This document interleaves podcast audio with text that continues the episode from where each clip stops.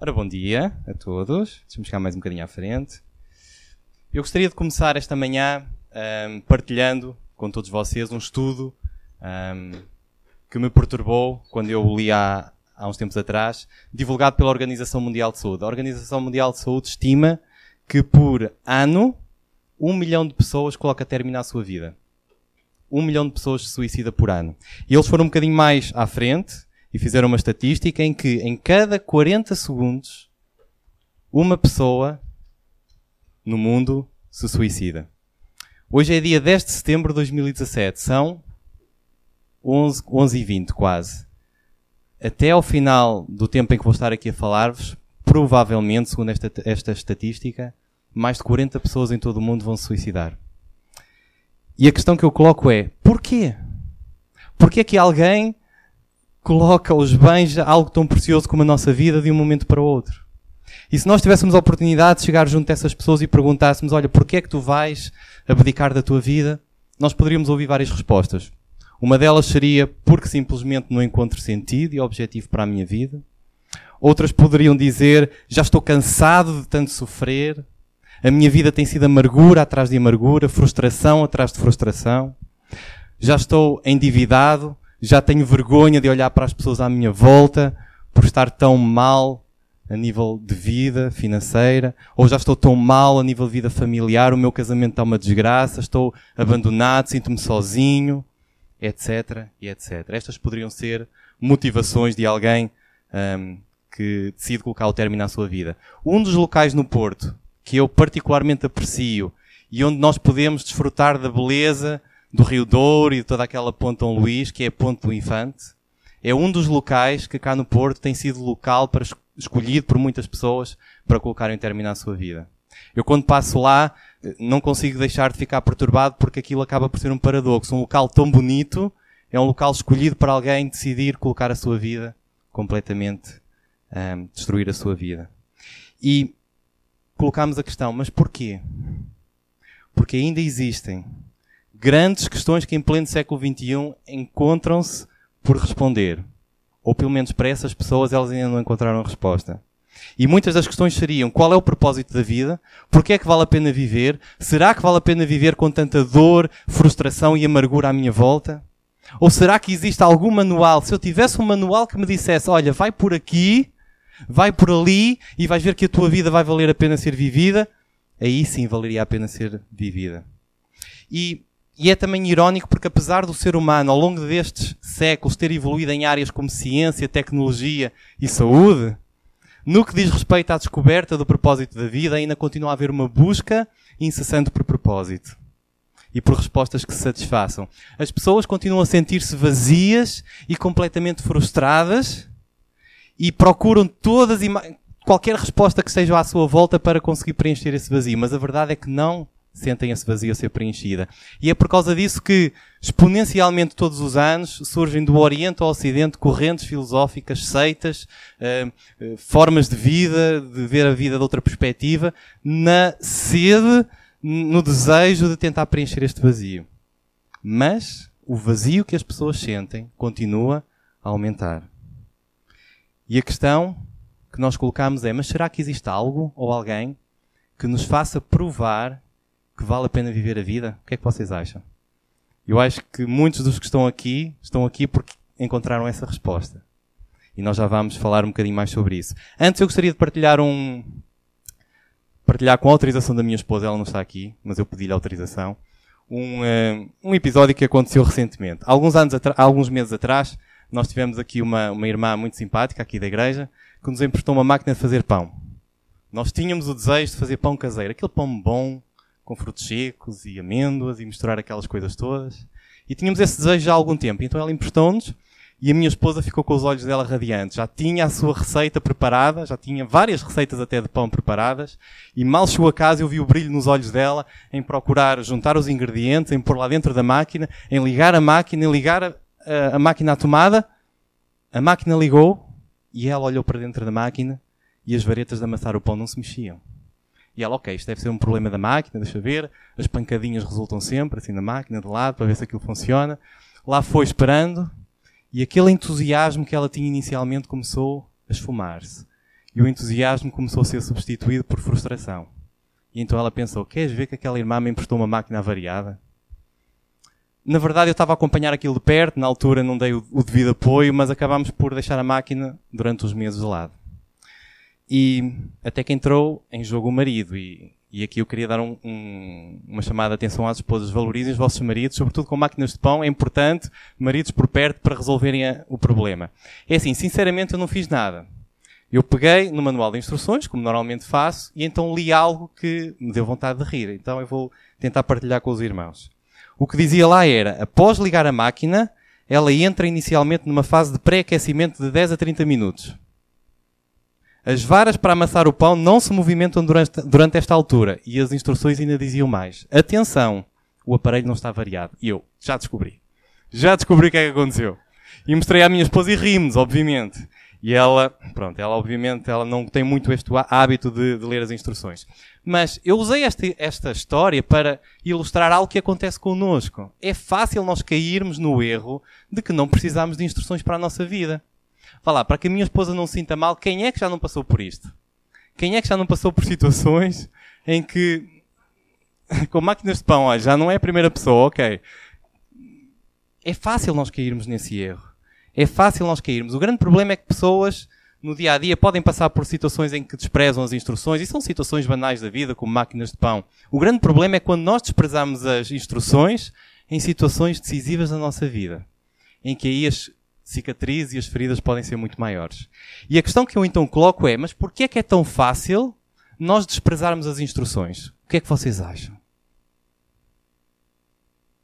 Eu acho que o grande o grande dilema que nós vivemos na sociedade atual é que nós vivemos numa sociedade cada vez mais egocêntrica, cada vez mais individualista, cada vez mais autossuficiente, que nos passa a ideia, quer nós queiramos, quer não, nós somos pressionados a pensar de que nós, em nós, temos as respostas para todos os problemas. E eu é que sei que escolhas vou tomar na minha vida. Eu não preciso de ninguém para me ensinar como é que eu devo gerir a minha vida, ou a felicidade está dentro de mim, algo que agora se costuma dizer com muita frequência. Ainda que teoricamente muitos digam, ah, eu sei que as instruções são importantes, na prática, se nós quisermos ser sinceros, muitas das vezes nós acabamos por desprezar essas instruções. E muitas das vezes, quando nós acabamos por concordar, ou com remorsos, ou com arrependimento de que efetivamente eu devia ter olhado para as instruções, muitas das vezes é tarde demais.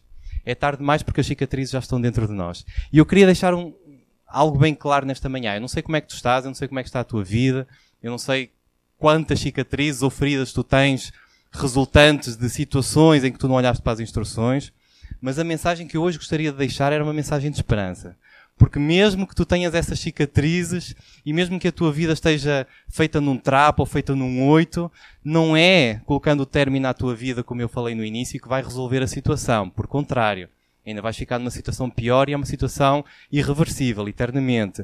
Mas Deus tem o poder de pegar na tua vida como se fosse um livro e rasgar as tuas páginas mal escritas com erros e substituir essas páginas por um novo livro em que tu agora vais escrever de acordo com uma nova perspectiva, olhando para as instruções.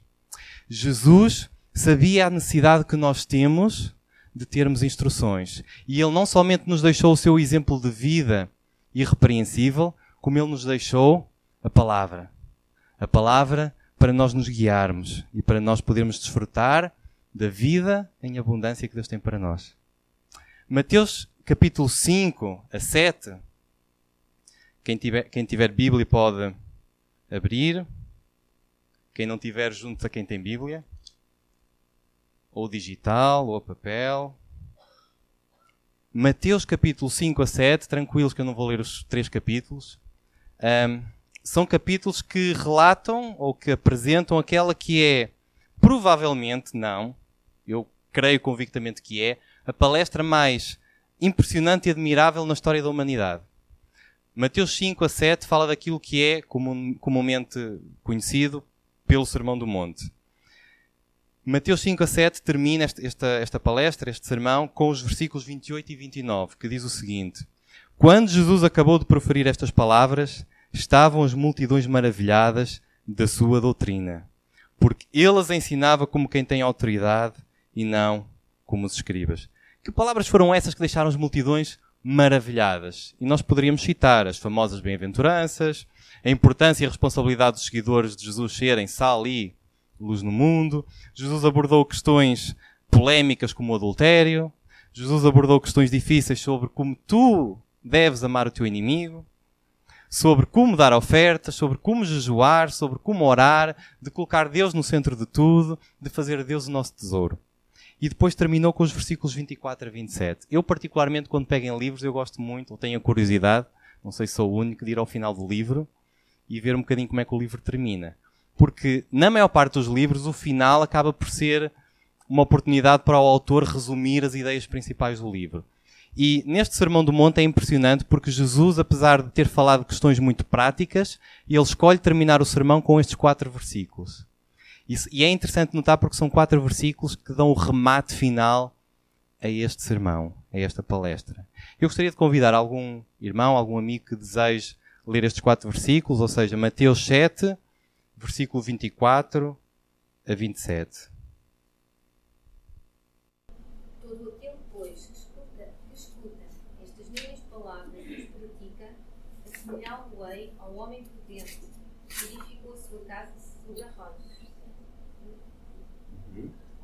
Continuar até o 27. E desceu a chuva, e correram rios, e assopraram ventos, e combateram aquela casa, e não caiu, porque estava edificada sobre a rocha.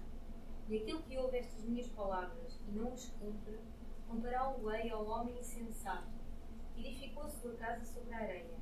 E desceu a chuva, e correram rios, e assopraram ventos, e combateram aquela casa, e caiu, e foi grande a sua queda. Obrigado. Vamos então orar. Paizinho, nesta manhã em que, estás, em que tu nos dás o privilégio de olhar para as tuas instruções, nós pedimos-te, Pai, uma unção vinda do alto, que o teu poder, o teu Espírito Santo possa guiar todo este tempo para que eh, toda a nossa vida, ainda que esteja num trapo, ainda que esteja virada do avesso, que com o teu poder tu possas tocar na nossa vida que nós não fiquemos simplesmente na atitude de ouvir, mas que tu geres em nós iniciativa para colocarmos em prática as tuas instruções. Que tu possas trazer salvação no dia de hoje, que tu possas trazer esperança a muitas vidas, que muitas delas até podem estar com ideias, como partilhei no início, de colocar um término à sua vida, ou que não têm propósito ou sentido na sua vida. Que tu hoje sejas glorificado e honrado pela escolha a que tu vais ser uh, sujeito para a vida de cada um de nós. Pai, dirige-nos em nome de Jesus. Amém. Simplificando esta história, eu começaria por questões básicas que são feitas quando se interpreta um texto. O que é que é comum nestes versículos, nestes quatro? Jesus fala de dois homens que, o que é que eles fizeram? Construíram uma casa. E em ambos os casos, o que é que aconteceu? Chuva, rios, sopraram ventos e deram com ímpeto contra as casas. Não entra em mais detalhes. Mas o que é que difere nestes quatro versículos? E é aí que nós vamos aprender aquilo que Deus tem para hoje, para, nós, para, para a nossa vida. É que um dos homens que Jesus descreve como sendo prudente e que Jesus usa para ilustrar as pessoas que ouvem e praticam as suas palavras, constrói a sua casa onde? Na rocha. E o outro homem a quem Jesus chama de insensato, que Jesus usa para ilustrar as pessoas que ouvem, mas não praticam, onde é que ele construiu a sua casa? Na areia. E o que é que aconteceu à casa que estava na rocha quando veio a tempestade? Ficou segura. O que é que aconteceu à casa que foi construída na areia quando veio a tempestade? Destruída e foi grande a sua ruína. Está feita a mensagem. Simples e prático. Agora, Jesus fala claramente de dois grupos de pessoas aqui nesta história.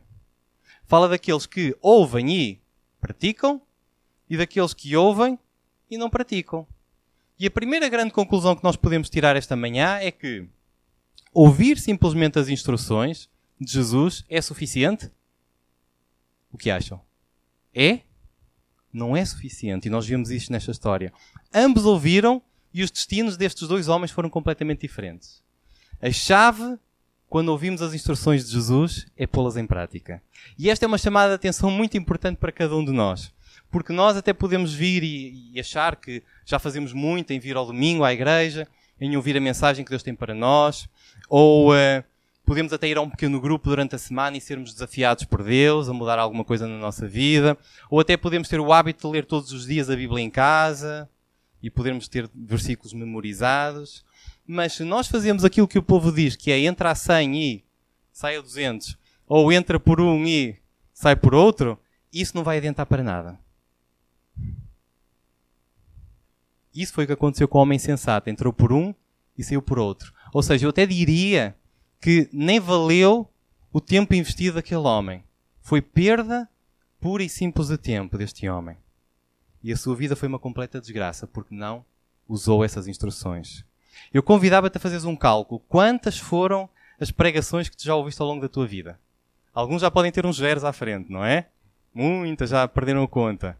Tens mais ou menos um número? Agora vou-te fazer outra questão. Quantas dessas pregações mudaram algum aspecto na tua vida? Ouvir simplesmente as instruções não é suficiente. A chave está em segui-las. Tiago diz: Tornai-vos, pois, praticantes da palavra e não somente ouvintes. E o que é que ele depois diz mais à frente? Quando nós somos somente ouvintes, o que é que nós nos fazemos a nós mesmos? Enganando-vos a vós mesmos. Ou seja, o que Tiago está a dizer, inspirado por Deus, é que se nós somente ouvimos, mas não mexemos uma palha, nós estamos a enganar a nós mesmos. Pura e simplesmente isso. Aqui dentro nós somos todos diferentes. Mas se nós quiséssemos dividir, por qualquer razão, por qualquer dinâmica, a igreja em duas partes, nós poderíamos fazer várias divisões. O grupo dos portugueses e dos que não são portugueses. O grupo dos, sei lá, dos novos e dos menos novos o grupo dos, sei lá, indo para questões mais de desporto, simpatizantes do Futebol Clube Porto e dos que não são, que eu acho que não há aqui ninguém, podíamos dividir a igreja em dois aspectos. Contudo, para Jesus, a divisão que importa é só uma. É o grupo dos que ouvem e obedecem e dos que ouvem e não obedecem. Ponto final, parágrafo. E eu desafiava-te esta manhã a tu pensares e refletires em que grupo é que tu estás. Se é no dos que ouvem e obedecem ou no, nos que ouvem e não obedecem. Se fazes parte do grupo dos que não obedecem, Jesus está a dizer que tu és insensato. E sabem qual é o significado de insensato? Ignorante e louco. E agora atenção, não coloquem palavras na minha boca que eu não disse. Não sou eu que estou a dizer, se não estão a cumprir as palavras de Jesus, que são loucos e ignorantes. É o próprio Jesus. E o que Jesus basicamente ensina é que se tu conheces o caminho que te pode dar uma vida em abundância e desfrutares da vida que vale a pena, e tu não a praticas, estás a ser ignorante e louco. E tu agora podes contra-argumentar e dizer, ó oh Samuel, agora passaste os limites, agora tu estás a dizer que eu sou ignorante e louco só por não ouvir o que Jesus tem para a minha vida, então eu não tenho o direito de escolher a minha, o caminho a seguir, eu não tenho direito de seguir aquilo que eu acho que me vai fazer feliz, ou agora eu tenho que obedecer a Deus só para que Ele seja mais todo-poderoso e mais glorioso e mais honrado. Isto pode ser um pensamento que pode aparecer na nossa, na nossa mente. Será assim? Será que Deus precisa que nós obedeçamos a Ele e que honremos e que nos prostremos diante dele só para Deus sentir-se com o ego mais elevado? Não. Esta é uma mentira de Satanás que muitas vezes coloca uh, na, nossa, na nossa mente. Deus não precisa nada disso.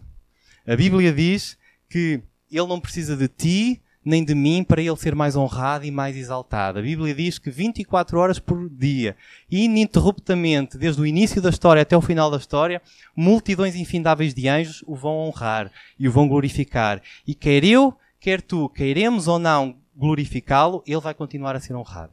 Não depende de nós.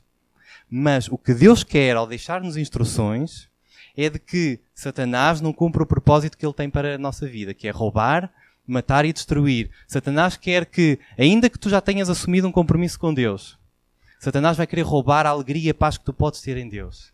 A alegria que tu só podes ter em Deus. Satanás vai procurar roubar isso. E Deus quer que tu vivas uma vida em abundância. Deus foi à cruz não para que tu vivas, continues a viver com medo e com insegurança em relação ao teu futuro, mas para que vivas, vivas uma vida cheia de liberdade, cheia de libertação da, da, tua culpa, ou cheia de remorsos daquilo que tu fizeste no passado, e que vivas a tua vida cheia de esperança e cheia de confiança, porque Deus está vivo, e porque Ele está vivo, nada nem ninguém te vai afastar dele. Nestes quatro versículos que nós acabamos de ler, Jesus destaca claramente um, um aspecto que provavelmente todos os estudantes de engenharia civil mais têm de estudar ao longo da sua, da sua formação, que é a importância dos alicerces numa casa. Não sei se estou certo, João e Vânia. Questão dos alicerces eu acho que é um dos assuntos e uma das cadeiras mais difíceis, não? Ou é o botão? Hum? Ok. Jesus, é assim, Jesus não tinha pretensão de dar nenhuma aula de engenharia civil com esta pregação, mas Jesus queria usar o exemplo dos alicerces e da casa para referir-se à minha e à tua vida. A etapa inicial na construção de uma casa é, obviamente, a colocação dos alicerces. Todos nós sabemos. Uh, estes têm de ser bem sólidos, caso contrário, a casa, à mínima tempestade, vai, vai ao ar. Quanto mais fundos e sólidos forem os alicerces, maior é a probabilidade, probabilidade da casa ficar em pé. E da mesma forma que uma casa tem que ter uns alicerces bem sólidos, o que Jesus está a dizer é que a nossa vida tem que ter esses alicerces bem sólidos. E a questão que agora colocamos é: quais são esses alicerces? Quais são esses alicerces? Um, há uma das mentiras que eu, eu, não, eu não resisti em ter que falar disso. Há uma das mentiras que me tem incomodado mais nos últimos tempos e que é veiculada aí na sociedade. E tenho vários colegas na área da saúde que querem usar muito essas mentiras, que na minha opinião são mentiras de Satanás, que é que com a tua força tu vais ultrapassar todas as dificuldades. Sabem porque é que é das mentiras mais inteligentes de Satanás? Porque tem um fundo de verdade. Porque efetivamente, com a nossa força, nós vamos conseguir ultrapassar muitos desafios. É verdade. Mas vão haver muitos que tu não vais conseguir ultrapassar. E vão haver muitos em que, por mais força que tu tenhas, tu vais ficar completamente frustrado. Mas o grande problema desta mentira é que sabe bem a todos nós que vivemos numa sociedade egocêntrica e individualista, sabe bem massajar o nosso ego dizendo: Eu não preciso de ninguém, eu tenho a força dentro de mim para superar todas as barreiras. Mas sabem o que é que acontece se nós dermos ouvidos e praticarmos esta ideia que reina hoje em dia?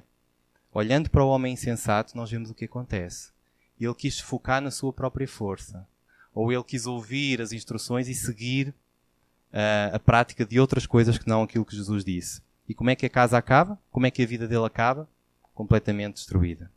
Por isso, eu gostava agora de tentarmos perceber, olhando para esta casa na areia e casa na, na rocha, o que é que Jesus pretendia dizer quando diz para nós não construirmos a casa na areia? É que se tu constróis a casa na areia, estás na prática a fazer o quê? A rejeitar as instruções de Jesus para a tua vida. Estás a dizer a Jesus que, tudo bem, Jesus, tu dizes isso, mas eu vou preferir apoiar-me naquilo que eu acho ser mais correto, ou naquilo que os outros me estão a aconselhar a seguir. Os meus amigos têm sempre razão. E construir a casa na areia pode ser tu continuares a não abdicar de tirares o teu eu do centro, continuares a seres tu a controlar todas as operações. A nossa sociedade leva-nos a isso. Construir a casa na areia significa que tu preferes apoiar a tua segurança e propósito na vida, por exemplo, numa boa conta bancária, ou numa família estruturada, ou numa, num emprego estável, ou num bom grupo de colegas e amigos, ou até numa boa saúde, uma saúde de ferro, e a tua vida estar alicerçada nessas coisas. Mas tudo isso é, não é bom, é maravilhoso, é ótimo. Mas nunca vai funcionar como alicerce seguro na tua vida.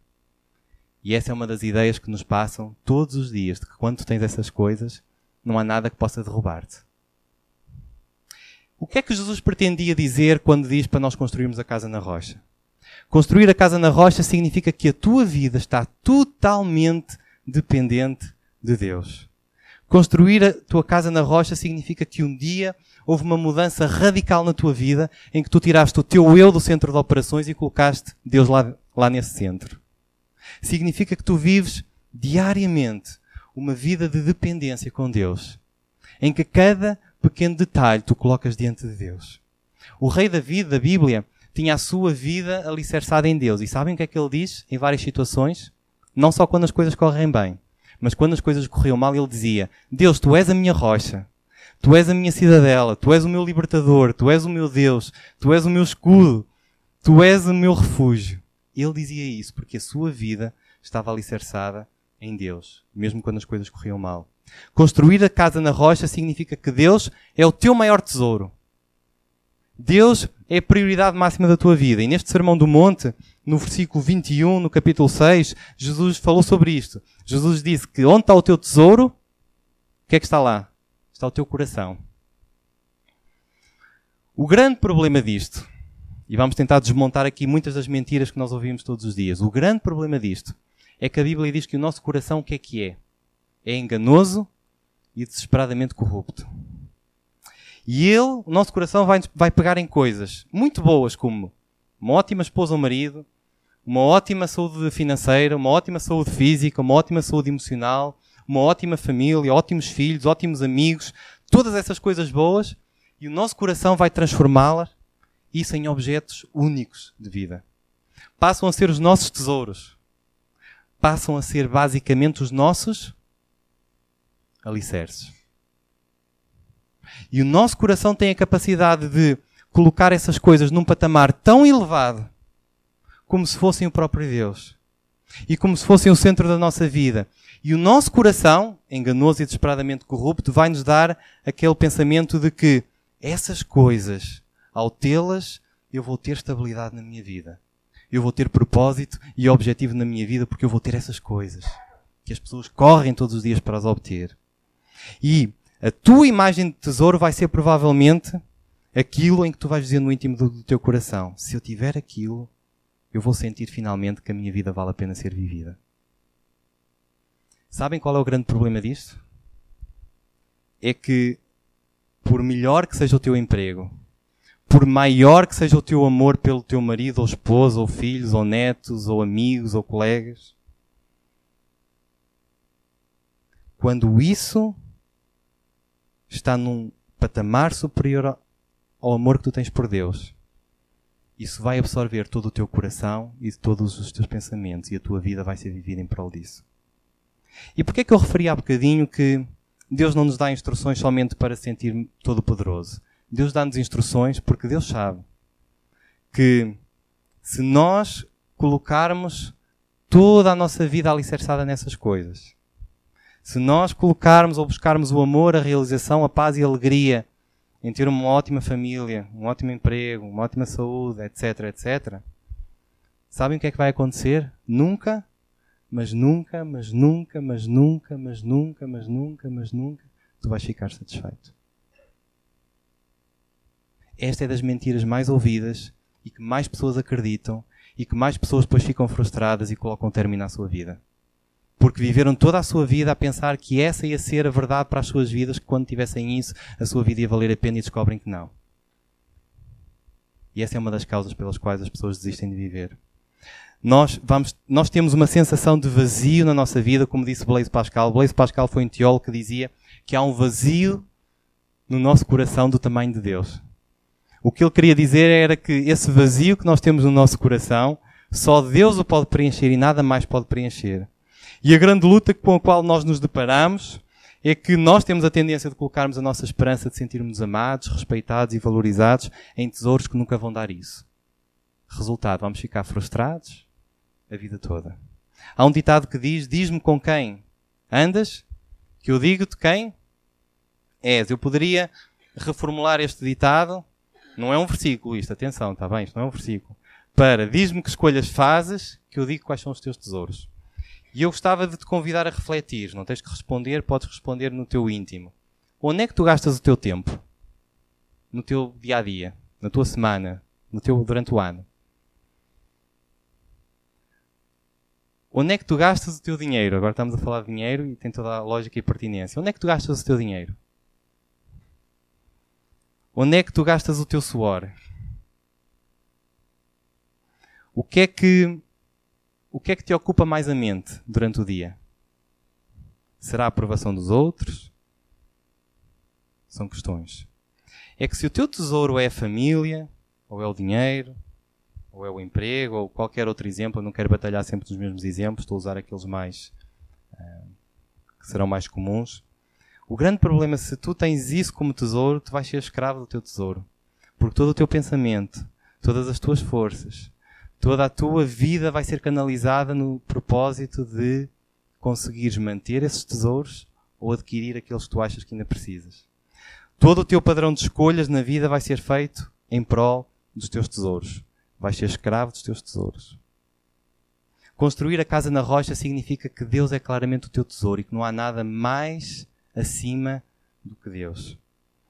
É impressionante notar que há algo de comum a estes dois homens. E esta verdade é, é impressionante, porque muitas das vezes ouvimos também uh, teologias da prosperidade que dizem que nós nunca vamos ter problemas. E o que é que aconteceu nesta história que Jesus conta? O homem construiu a casa na rocha, não teve problemas. Mentira. A chuva, transbordaram os rios e superaram os ventos com ímpeto contra aquela casa. Aqui nem diz que quem construiu na areia teve um vento menos forte do que quem construiu na rocha. Não. Eles tiveram os dois uma, uma mesma tempestade. Ninguém pode evitar, e não poderia ser eu a dizer que tu não vais ter tempestade. Tu vais ter tempestade. Se tu ainda não tiveste, prepara-te porque vais ter tempestade na tua vida. Mais dia, menos dia, tu vais ter tempestade. Agora, a mensagem fabulosa do Evangelho é de que tu, mesmo no meio da tempestade, podes estar totalmente em paz e feliz. Essa é a mensagem do Evangelho. O que é que significa estas chuvas, rios e ventos? Podem significar as próprias pressões da vida, o stress que hoje em dia se fala. Quem é que tem stress? Ou quem é que não tem stress hoje em dia? Toda a gente tem mais ou menos stress. Podem ser doenças, podem ser mortes de pessoas queridas, Pode ser a frustração de não ver sonhos realizados, pode ser a perda de um emprego, pode ser um desemprego prolongado, podem ser problemas financeiros, podem ser mil e uma, mil e uma tempestades na tua vida. Agora, se a tua vida está firmada naquilo que o mundo diz que é o grande alicerce, o que é que vai acontecer àquela casa espetacular que tu tinhas e que te enchia as medidas daqui a uns anos? Provavelmente vai ficar velha, não é? E vai precisar de obras, o que é que vai acontecer àquele carro em que tu compras e, oh, oh agora finalmente tenho um carro para mostrar que estou bem na vida, isto sim, agora enche-me as medidas. Aposto contigo daqui a dois, três anos já vai ficar fora de moda. O que é que vai acontecer com aquela saúde de ferro que tu tanto te orgulhavas daqui a 30, 40 anos? Ou estás numa clínica a fazer tratamento? Ou estás num hospital acamado uh, a tentar lutar pela vida e sem força quase para te levantares? E se tu tinhas o gozo e a tua realização era obtida no teu emprego, que te enchia as medidas, em que o teu ego estava bem, em que tu estavas confiante e realizado, mais dia menos dia, ou podes ficar sem emprego, infelizmente essa é uma realidade muito frequente, ou podes chegar a uma altura que vais ter que te reformar. E onde é que está aquilo que te dava tanta segurança e tanto conforto e tanto sentido de vida e tanto sentido para viver e propósito de vida?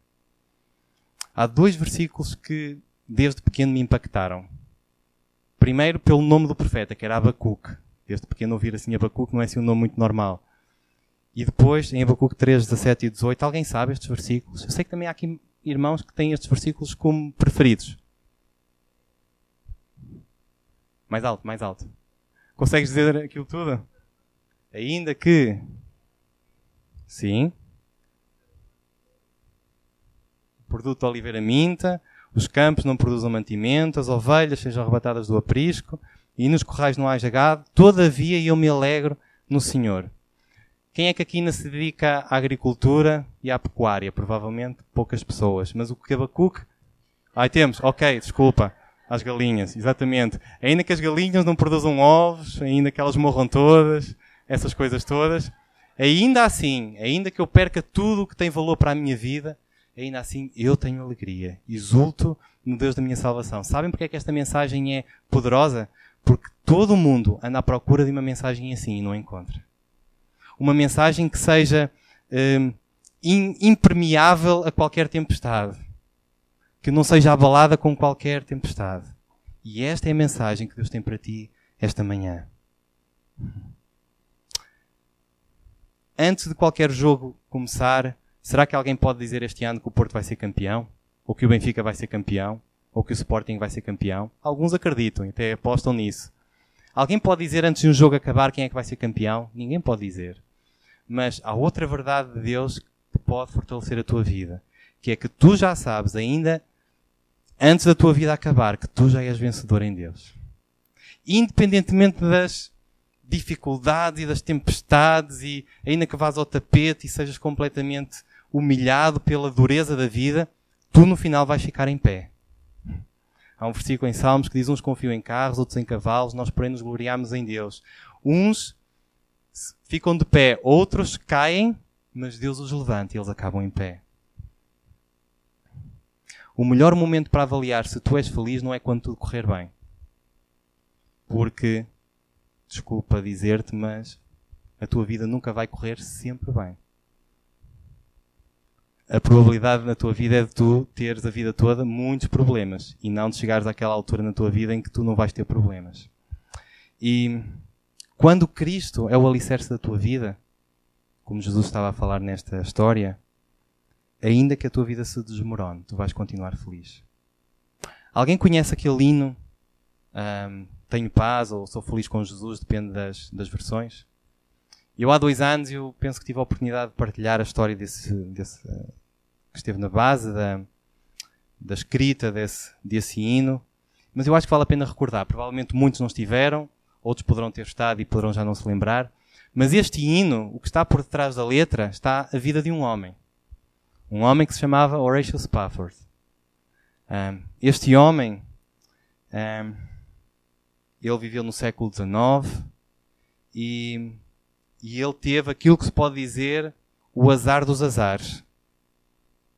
Ou é aquela vida que já não basta só o mal, teve os males todos à volta da sua vida. E então a primeira coisa que lhe aconteceu foi a morte do seu filhote, em 1871. Ao mesmo tempo que ele sendo um advogado e tendo investido muito do seu património em vários imóveis lá em Chicago, em 1871 ocorreu lá um enorme incêndio que destruiu praticamente toda a fortuna que ele tinha. O homem ficou, o Horatio Spafford ficou sem o seu filho, e sem o seu dinheiro. Ficou com a sua esposa e com os seus quatro filhos. E nós poderíamos dizer, ok, o homem ainda pode ficar de pé.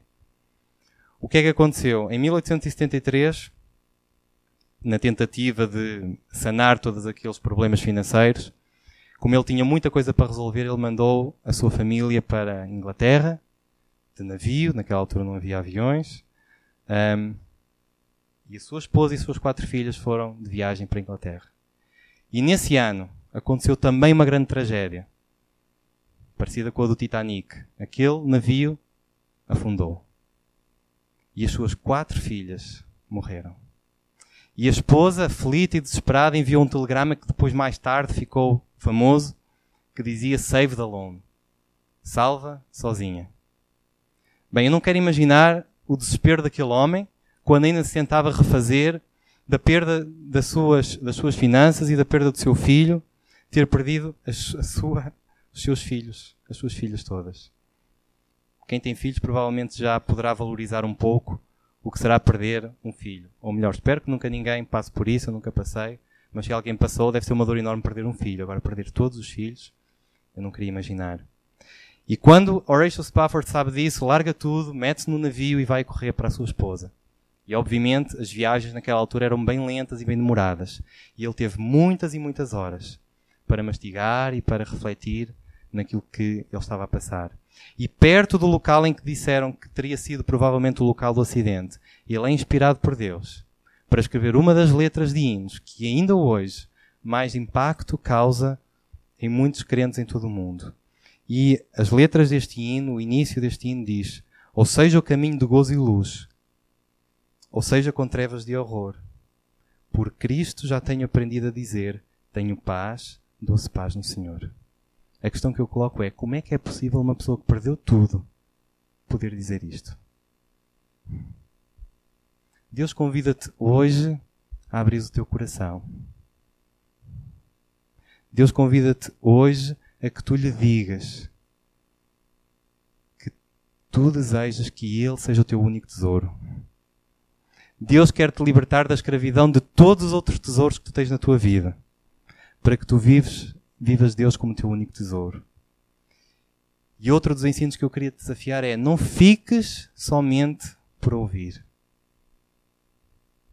Não deixes passar o dia de hoje somente ouvindo. Porque se tu não praticas, sabem que aconteceu àquele homem insensato. Mais dia menos dia, a sua vida foi ao ar. Deus está a convidar-te a tomar essa decisão. E não feches o teu coração a Deus. Ok? Que Deus te abençoe.